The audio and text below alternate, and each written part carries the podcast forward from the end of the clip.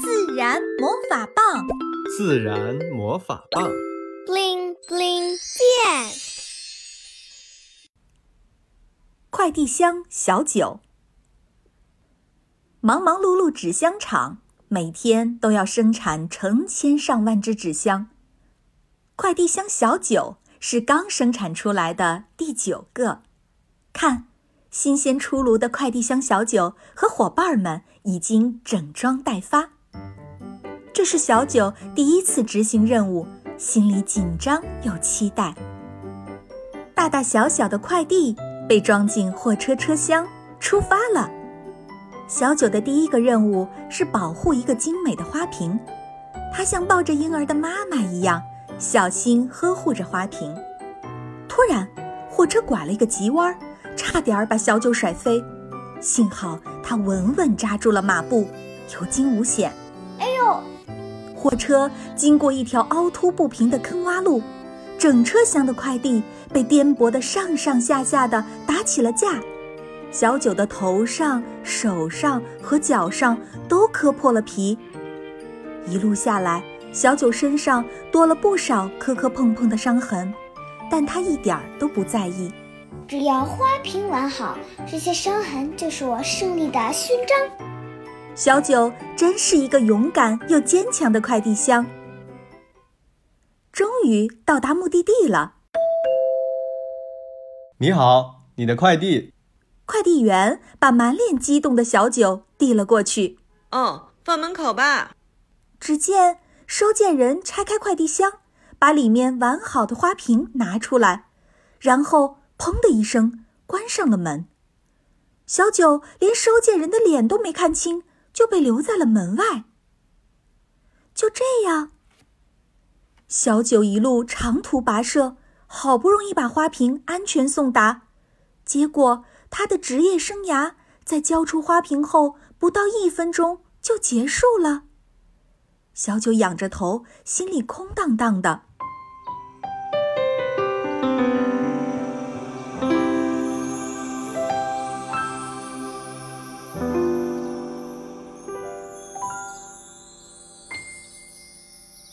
后来，小九被扔到了社区公共垃圾桶的旁边。我这是要去哪儿？他担心的嘀咕。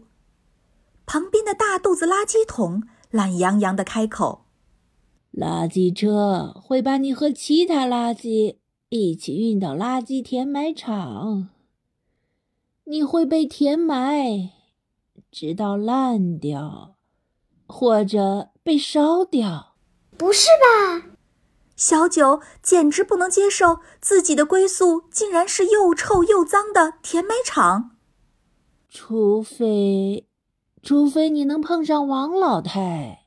王老太，王老太呀，她是你们的救星。小九正想追问，嘿，小伙子，你运气真好！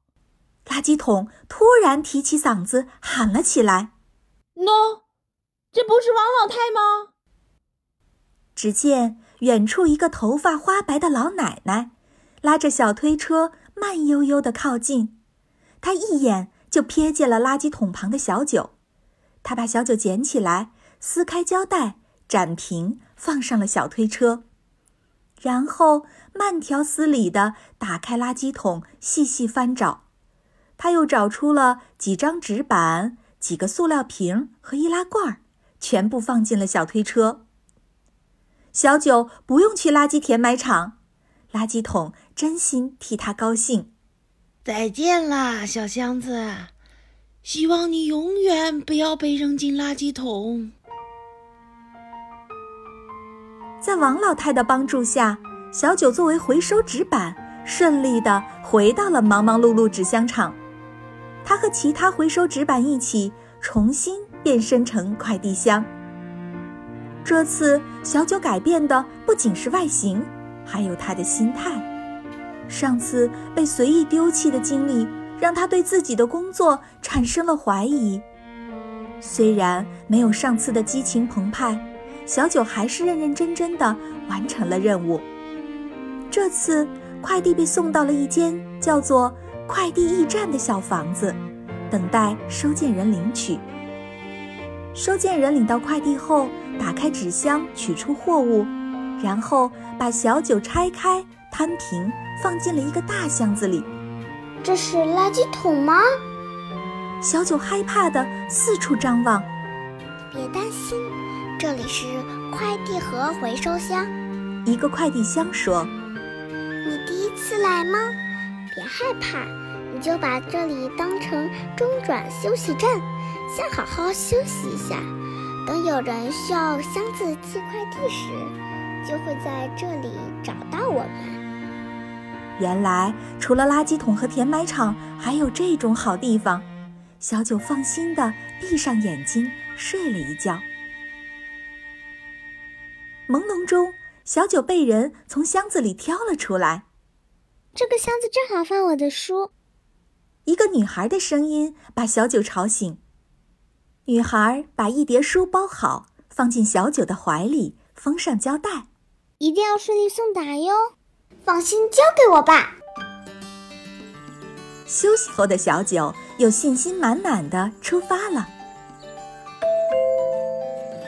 你好，你的快递。快递员把小九递了出去。谢谢。一个小男孩接过了快递，迫不及待地拆开。妈妈，洋洋寄给我的书到了。小男孩欢呼着，看着完整无损的书，小九松了一口气。转而又担忧起来。接下来他会去哪儿？是垃圾桶和填埋场，还是快递驿站的回收箱？这时，一双白白胖胖的小手把小九抱了起来。哥哥，这个箱子你还要吗？小手的主人是一个扎着羊角辫儿、眼神清澈的小女孩。不要了，你拿走吧。女孩抱着小九，一溜烟儿地跑回房间。她把给毛绒小兔做衣服剩下的碎布头和丝带放进了快递箱，然后在箱子上贴了几个贴纸，最后认真地写上自己的名字——赛福。真棒！赛福满意的笑了笑，小九也笑了。现在他有了新的任务，那就是当赛福的储物箱。这就是快递箱小九的故事。也是生活中每个普通纸箱的故事。当快递箱努力完成任务，把快递安全送到我们手上后，我们选择重复使用、回收，还是丢弃，决定了纸箱的命运。小朋友，如果让你决定纸箱的未来，你会作何选择呢？